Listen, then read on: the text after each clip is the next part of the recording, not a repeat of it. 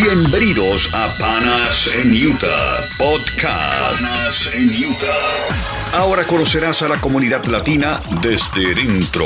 Este espacio está a cargo de Frenji Alvarado, el Pana en Utah. Bienvenidos al podcast de Panas en Utah. Hoy tendremos a un experto en aseguranzas para vehículos y otras áreas pero nos enfocaremos el día de hoy en comprar un vehículo y asegurarlo, especialmente en este país donde puedes tocar un Lamborghini con un Twingo. Vamos a hablar con mi amigo Gerardo Villena, bienvenido. Muchas gracias, feliz noche, Frank. Gerardo, iniciamos esta conversación con la diferencia de los carros, no encender la mecha. Cuando hablamos de carros, este, muchas personas que llegan a este país, especialmente en el estado de Utah, es necesario un vehículo el transporte no, no, es nada malo, funciona muy bien el tren, tiene sus autobuses o sus, sus buses, como le dicen algunos en Latinoamérica, pero este, no llega a todos los sitios, entonces es muy necesario comprar los carros. Usualmente cuando se compra ese carro, son carros de bajo, bajo precio. Y ahí entran unos términos que tú no vas a explicar, porque algunos dicen el famoso título limpio, el rebuild o remanufacturado, y uno que aprendí contigo, que no sabía que existía, que es el Saber. Salvage. Salvage. Perfecto. Y que se vende y se comercializa, pero tiene unas condiciones. ¿Podrías hablarnos de ello? Sí, bueno. Eh, lo primero que tenemos que saber es, al momento de comprar un carro, debemos pedir el título y ver el estado que dice en el título. No en todos los estados de Estados Unidos existe la categoría de salvage o rebuild.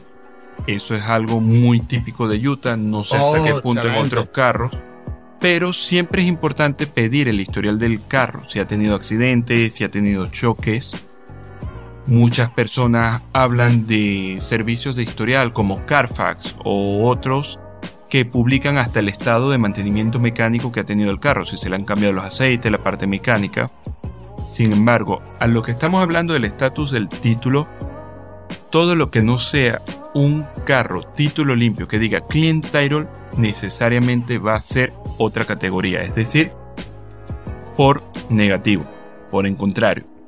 Todo lo que no es título limpio significa que fue declarado en algún momento pérdida total, bien sea por robo, por choque que fue pérdida total, por inundación, existen por los momentos de clima que tenemos en Estados Unidos, literalmente que el carro quedó bajo el agua, eh, hago un paréntesis allí, hay varios casos, inclusive hubo una oportunidad de unos jets, unas marcas, y no recuerdo cuál otra marca está allí, este, que estaban inundados, que eran un, bajo costo, a pesar que eran último, último modelo, último año, pero pasaron por esa situación, estuvieron bajo inundación.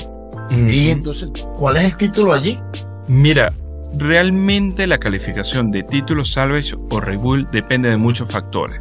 No hay una especie de categoría para decir es salvage o es rebuild. Lo que quiero que quede claro es, todo aquello que dejó de ser título limpio jamás va a volver a ser título limpio. Ha llegado personas a mi oficina que por desconocimiento le dicen, no, yo lo compré título salvage o rebuild y ellos me explicaron que al pasar una inspección vuelve a ser título limpio. Eso no sucede. Eso es falso.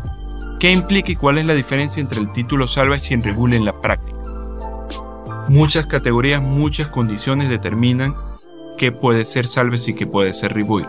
Pero en general, cuando un carro automáticamente deja de ser salvage, el título limpio pasa a ser salvage. Y según el tipo y calidad de reparación o de restauración que tuvo, se le hace una inspección o una certificación de que el carro regresó a algunas condiciones de seguridad o de calidad y esto va a depender, insisto, del modelo, año y las condiciones que exige el DMV para hacer rebuild. Por eso es que se llama rebuild, reconstruido. No quiere decir que un carro salvage sea o no necesariamente más seguro o haya detenido otro tipo de daño. Tiene que ver con el tipo de daño original que tuvo y el proceso de reparación que tuvo y más importante, esta inspección que es lo que le cambia el estado. ¿No? ¿Cuál es la realidad? A efectos de compra, todo lo que dejó de ser título limpio tiene menos valor. ¿Por qué? Porque ya fue declarado pérdida total. Pero ¿cuál es el verdadero problema? Que si tenemos un carro que ya fue pérdida total, bien sea por accidente, por inundación, por cualquier daño que tuvo, primero que nada tenemos un carro que vale mucho menos. Segundo, tenemos un carro que hay que ver qué tipo de reparación tuvo. Le pusieron los airbags como correspondían, usaron piezas usadas, usaron piezas de calidad, piezas originales o compatibles. Una de las preguntas también clave es, cuando yo compro el carro, y lo compro consciente, pues, hay quienes lo compran inconsciente, que compran el carro, no tienen idea del título, y se enteran después de que es un review y de, un salvage, salvage. Salvage. Salvage, que es por eso este, este, este podcast, para que la gente aprenda la diferencia. Desde que yo lo compro, review o remanufacturado, este, yo lo puedo vender nuevamente o, ya, o, tengo que quedarme con el carro. Mira, eh, todo carro que esté apto para conducir, que pase las emisiones y que esté liberado legalmente, recordemos que muchas veces estos carros los venden bajo financiamiento y quedan con el light holder o con un amarre en el mismo título incluso y hasta que no tenga una carta de liberación no se va a poder transferir. Son de libre comercio legal. Esa es la realidad. ¿Cuál es el problema? Que mucha gente llega por desconocimiento y los compra porque en este momento vemos en el mercado que nada más porque son carros que están disponibles, los están vendiendo a muy alto precio. En años anteriores hemos visto que un carro título limpio vale hasta el doble que el mismo modelo, año y carro título salvage o. Normalmente valen de dos tercios para abajo del precio. Hay algo, eh, Gerardo, o ubiquémonos en el perfil del recién llegado, mm. que necesita un can. O digamos no el recién llegado, sino el que tiene ya apenas un año, reunió y va a ocupar su carrito. Y este, se consigue, por supuesto, con unos carros mucho más económicos. Y dice, wow, no, yo prefiero este carro. Me imagino que el trasfondo es que son eh, con estas condiciones de review, de service. ¿Qué pasa? Pues son eh, más peligrosos, el seguro es más caro. Eh, ¿Cuáles son las desventajas de comprar este tipo de, título? Mira, primero que nada, todo carro que haya sido declarado pérdida total estadísticamente tiene más del doble de posibilidades de tener otro accidente pérdida total. Eso quiere decir que de por sí el seguro de un carro salvage o rebuild va a ser mucho más caro que el seguro de un carro título limpio. No todas las empresas te van a pagar un carro que sea salvage o rebuild. ¿Por qué? Porque existe una razón legal. Si un carro ya fue declarado pérdida total, no puede volver a ser declarado pérdida total. Es algo similar al estatus civil. Si usted fue soltero y se casó, no puede regresar a ser soltero. Puede volver, puede pasar a ser viudo o, divorciado. Correcto, pero no va a volver a ser soltero. Muchas empresas, y es muy importante saber que aunque estemos comprando un carro que en apariencia se ve muy bien presentado, muy bien de pintura, muy bien reparado, y nos los están vendiendo aparentemente más barato, es un carro que no todas las empresas nos lo van a asegurar bajo el full cover, o muchas empresas lo aseguran, pero no le procesan pérdida total. Hay otras empresas que sí lo aseguran y nos los van a dar bajo el tema de una pérdida total administrativa. Se maneja como una compra-venta donde la aseguradora les compra el carro. Es importante saber que cuando uno compra estos carros, probablemente cuando los vaya a vender no los va a vender al mismo precio que los compró. Pero lo que sucede es más que... seguro que sea menor. No, muy por debajo incluso.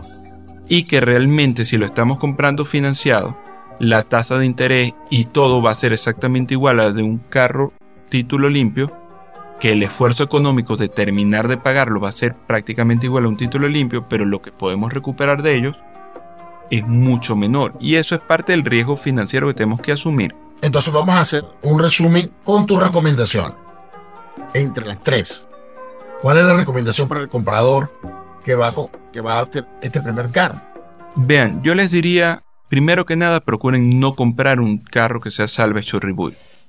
Si vemos un salvage o un rebuild y tenemos que escoger, siempre váyanse por el rebuild pero preferiblemente un título limpio va a ser siempre favorable. No estoy diciendo con esto que sea malo comprar un carro Salvation Rebuild. De repente, si eso se nos presenta un buen negocio, nos están ofreciendo un buen plan de pago, un, un buen carro muy bien mantenido, ¿vale la pena hacerlo? Eso depende de la decisión y el estatus financiero que tengamos, pero debemos de saber cuánto nos puede costar este carro o cuánto le podemos recuperar al momento de venderlo. Segundo punto, verifiquen el historial del carro. Llamen a un agente de seguro, pidan una cotización para saber, porque estos carros siempre van a salir más caros a nivel de seguro, pero es importante saber si realmente nos están diciendo que si el carro fue robado y apareció y no fue que tuvo un choque frontal y hubo que reparar o muchos otros daños que son importantes. ¿Cómo saben ese historial? Este, sabemos que aquí hay un número, que cada carro tiene un número eh, en, Utah,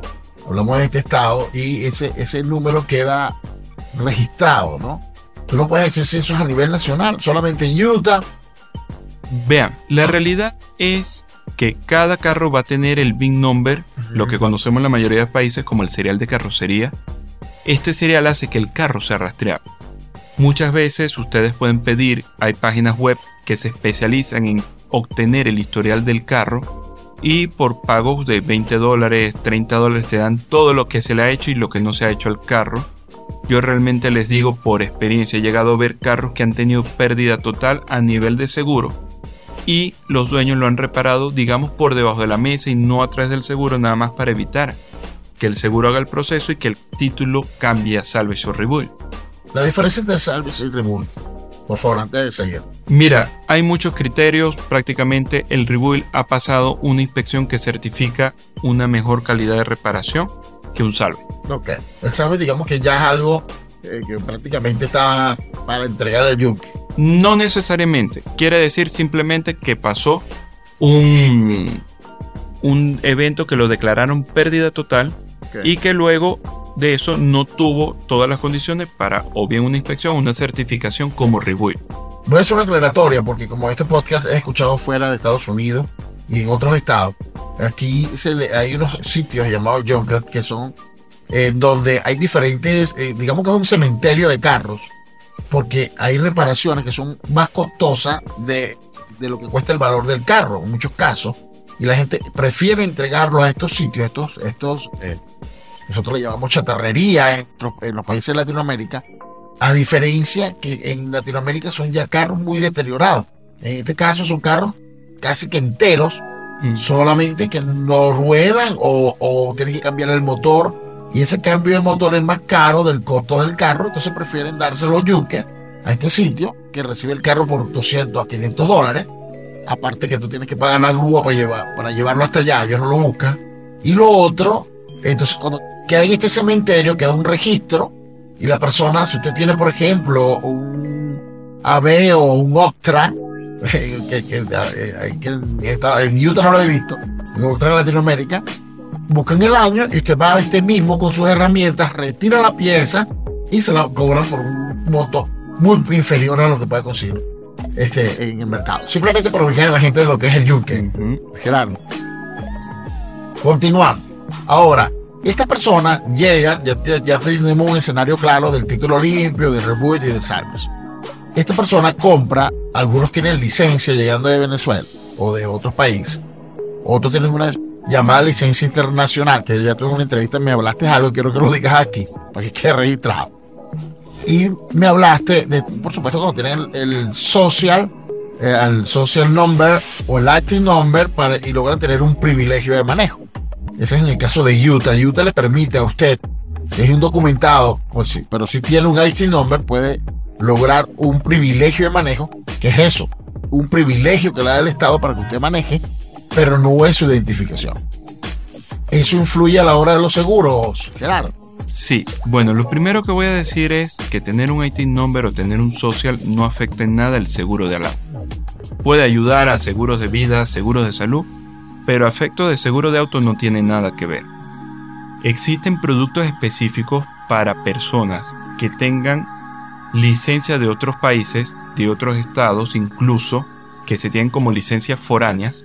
No necesariamente tiene que ser de otro país para que no sea válida en Utah. Recordemos que la ley de Utah establece solo seis meses de laxo desde que la persona está en Utah para obtener la licencia. A partir del sexto mes más un día, es considerado que tiene una licencia foránea, aun cuando sea de otro estado. De ¿Y eso me una multica?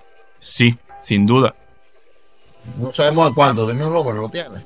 Bueno, mira, si quieres me dejas tu licencia y sales a conducir porque hasta donde tengo entendido es potestativo del policía o del cuerpo de justicia, sea la corte quien lo asigna. En la práctica he visto licencias de 75 dólares, de 45 dólares por no tener la licencia pertinente activa y he visto licencias mucho más altas. ¿Cuál es el criterio con el que asignan el monto? No te puedo responder, creo que es una consulta más a un oficial de policía o a Lo cierto es que es penado. Lo cierto es que es penado y que son seis meses. Entonces, aquellas personas, en mi caso, en el caso de la comunidad venezolana, colombiana, que llegan aquí, duran seis meses con su licencia del país, el al sexto mes un día, ya, están fuera de ley. Ya está fuera de ley. Sí. Pero quiero recalcar que existen productos específicos de seguro que nos permiten empezar el seguro, incluso ser reportados ante el Buró de Seguro, que es el ente, digamos, regulador o que guarda las identidades a nivel de seguro, para validar nuestra identidad con ellos. Muchas de las empresas que nos permiten iniciar el seguro sin licencia de este país nos lo van a permitir solo por seis meses y luego no nos lo van a permitir renovar. Es importante de contratar un seguro siempre preguntar o el, buen agente debería garantizarnos que el mismo producto seguro nos va a permitir la continuidad. Porque ¿qué sucede? Vamos a ponernos en la condición del migrante que llegó por primera vez.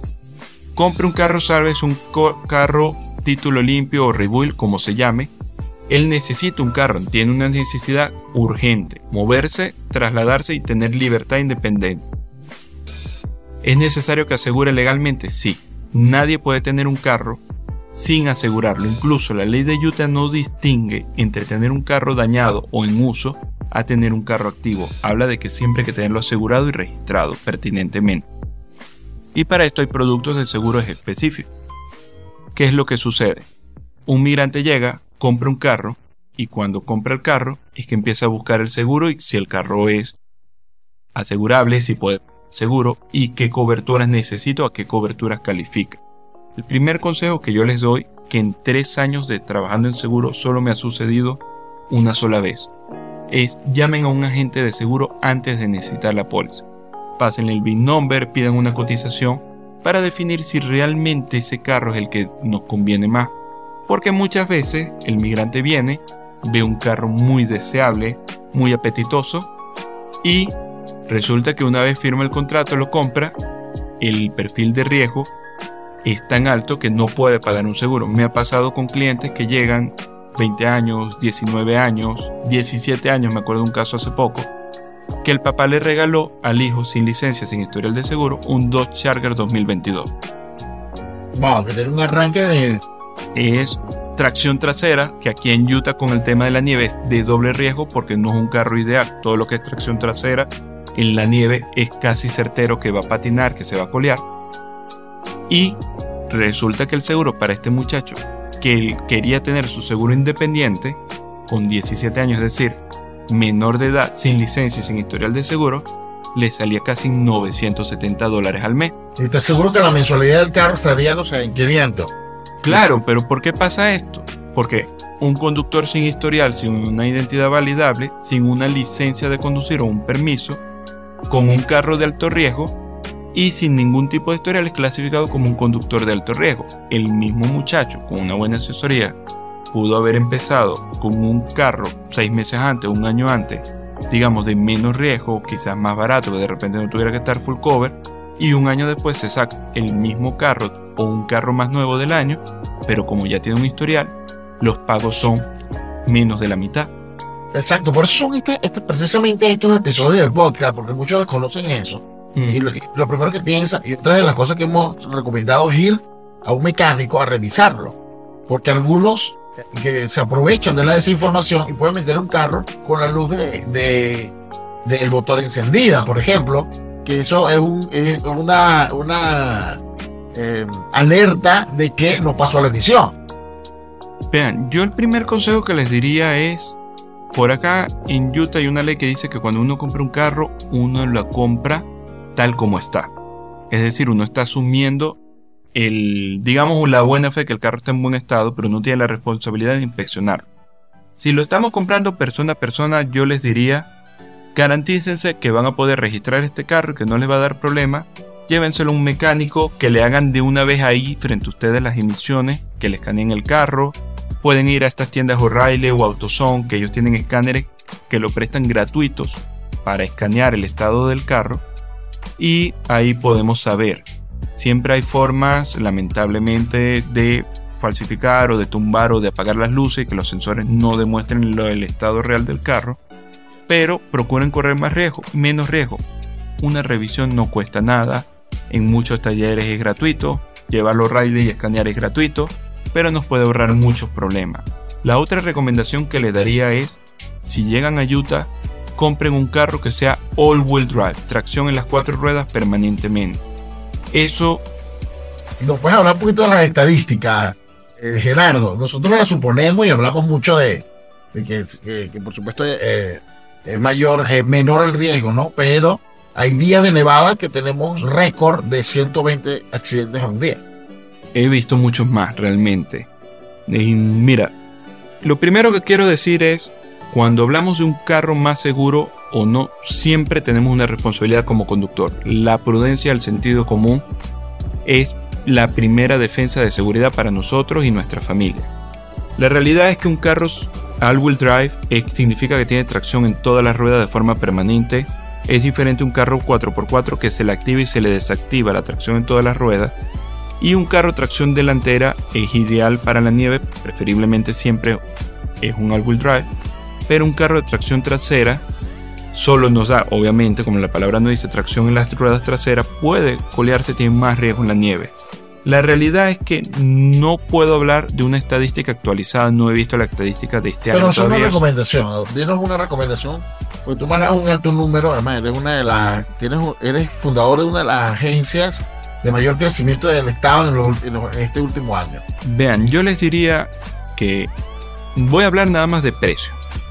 Un carro all-wheel drive estadísticamente va a tener un precio de un 15 hasta un 20% por debajo de cualquier tracción trasera o un 4x4 y más depender más del historial personal que tengamos. Si somos inmigrantes estamos llevando con un historial completamente desconocido se nos clarifica como conductor de alto riesgo hasta que se demuestre lo contrario.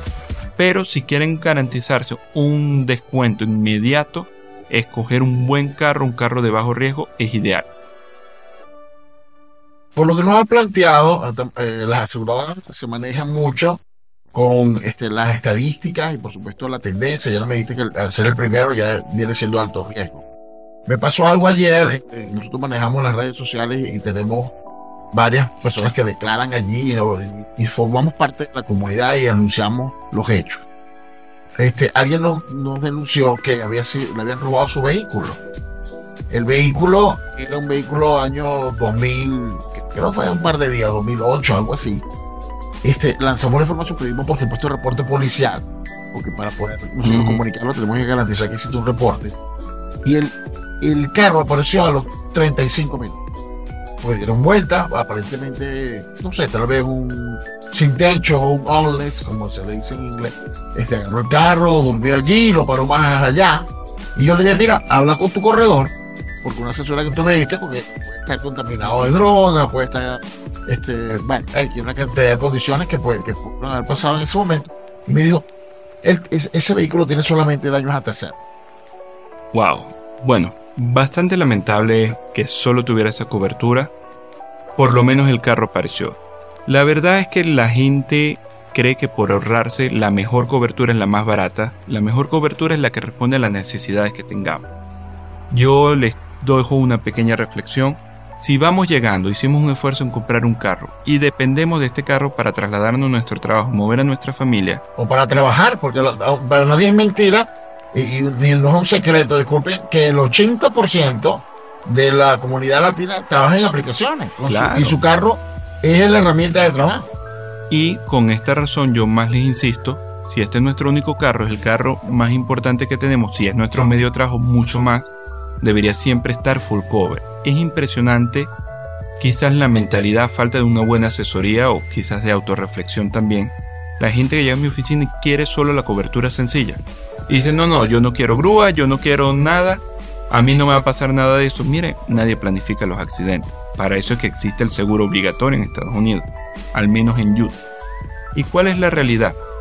La diferencia normalmente entre un seguro sencillo, que por lo menos en mi oficina por un control de calidad que tenemos no lo vendemos, por decisión mía como dueño, a la cobertura media que nos cubre robo, vandalismo, cualquier evento de clima como una tormenta y nos cayó un árbol encima o las cosas que no podemos controlar. Caso del robo, que aquí en Utah se roba mucho el carro, el vandalismo es extremadamente común. Quizás me atrevo a decir más que en Venezuela, no en cuanto a la población, la población de Venezuela es más grande, pero en cuanto a proporción, la tasa de recuperación de Utah, hasta donde tengo conocimiento de la última estadística que vi, era menor al 10% en los vehículos. Aparecen en otro estado, no aparecen estadísticamente, las empresas de seguro no esperan que aparezcan, cuentan 30 días y le dan pérdida total. Algunas en productos de seguro le dan hasta menos, hasta 15 días y le dan pérdida total. ¿Y cuál es la realidad? Una buena cobertura debería tener al menos asistencia vial y grúa en Estados Unidos, cobertura contra vidrio y parabrisa que es casi el 80% de los claims que tenemos y que estamos viendo en verano y en invierno. En verano es cuando más sucede, no crean que es por el invierno. Cobertura médica para terceros, para nosotros y por supuesto una cobertura médica para nosotros y nuestros pasajeros. Un seguro que no nos cubre, no nos considera nosotros y nuestros pasajeros, no nos sirve podrá ser muy barato, pero realmente les está protegiendo. Cuando una persona está usando una aplicación, esta persona que compró el carro, que ya le dijiste en una asesoría, carga eh, su licencia de IT que tiene seis meses, que eh, tiene que inmediatamente, si no, utilizar un IT o esperar a su socio para poder lograr su licencia. Esta persona puede prestarle el carro a un tercero. Y este tercero, supongamos que fue a lo utilizó para trasladarse tiene el accidente, lo protege. Mira, me estás hablando de tres casos bastante diferentes. Vamos a segmentar. Si una persona trabaja para una aplicación, debería de tener una cobertura específica que se llama Rideshare, que es lo que significa todas estas aplicaciones o todas estas cosas. ¿Por qué? Porque el riesgo y las necesidades que tiene una persona que trabaja con su carro, hay un ánimo comercial, pero le da un uso mayor al carro al de una persona que lo usa para trasladarse al supermercado, a la escuela a los hijos y de regreso a la casa, primero es inmensamente mayor y las necesidades de seguro son mayores. Obviamente hay un costo mayor. Mucha gente cree que porque no tiene licencia no puede tener acceso a esta cobertura. La verdad es que hasta donde tengo conocimiento, las tres empresas que conozco que dan un buen producto seguro para esta cobertura ni siquiera distinguen entre si el conductor tiene o no licencia. Le implica que solo tiene que declarar que hace esa actividad. Y muchas de estas empresas proveen, mientras uno está haciendo este trabajo, una cobertura, digamos, mínima o alcanzable, o algunos hacen hasta una cobertura completa del servicio puerta a puerta, pero siempre es bueno garantizarnos la legalidad. ¿Por qué? Porque muchas de estas personas están asumiendo unos riesgos mayores al uso del carro que un transeúnte normal. Ahora, si prestamos el carro, debemos distinguir si es un uso incidental y habría que ver si la póliza que tenemos admite el uso incidental o no. La mayoría de las pólizas para personas que no tengan licencia no lo van a incluir. Y es importante tener claro esto porque implica que si nosotros le estamos dando el carro o la llave del carro a otra persona que no esté declarado como conductor en la póliza, esta persona está conduciendo sin una póliza de responsabilidad civil o sin la cobertura. En consecuencia está conduciendo ilegal. Puede que el carro esté asegurado, sí, pero este conductor no. Y cuando hablamos de la ley de Utah en cuanto a la legalidad, el propósito de la ley es garantizar que toda persona que tenga acceso a un vehículo, o al volante mejor dicho, conduzca con una póliza de responsabilidad civil no por el daño al carro que él conduzca, eso es responsabilidad de él y riesgo que él está asumiendo, sino por el daño a terceros, sobre todo la parte médica que puede causar. Eso, por supuesto, cada caso es más complejo y, y amerita una consulta. Queríamos, como este primer episodio con Gerardo Villena, abordar parte del, del maravilloso mundo del seguro de los autos y estaremos próximamente tomando nuevamente una entrevista con, con Gerardo ahondando diferentes temas. Pero ¿cómo te pueden contactar ahora, luego de escuchar este, este episodio, Gerardo? ¿Y cuál es tu alcance? ¿Solo Utah? Vean, a nivel de autos solo trabajamos con Utah. Nos especializamos, somos agentes licenciados para el estado de Utah. Siempre busquen que la gente que les atiende sea un agente de confianza, rastreable comunicable para ustedes, contactable, pero licenciado. Pueden ubicarnos en redes sociales como Villena Insurance a través de Instagram o a través del teléfono 385-900-3845. Bueno, les presento y les recomiendo a Gerardo Villena, valenciano. Maracucho. Maracucho, Maracucho, este venezolano y con toda la disposición y el profesionalismo para atenderlo. Muchísimas gracias por venir al podcast de Panas en Utah. Gracias a ti, Frenkie, por la invitación y a toda tu comunidad que me ha abierto las puertas. Gracias por escuchar nuestro podcast. Panas en Utah. Podcast. Muy pronto tendremos más información para ti. Recuerda que juntos somos más fuertes.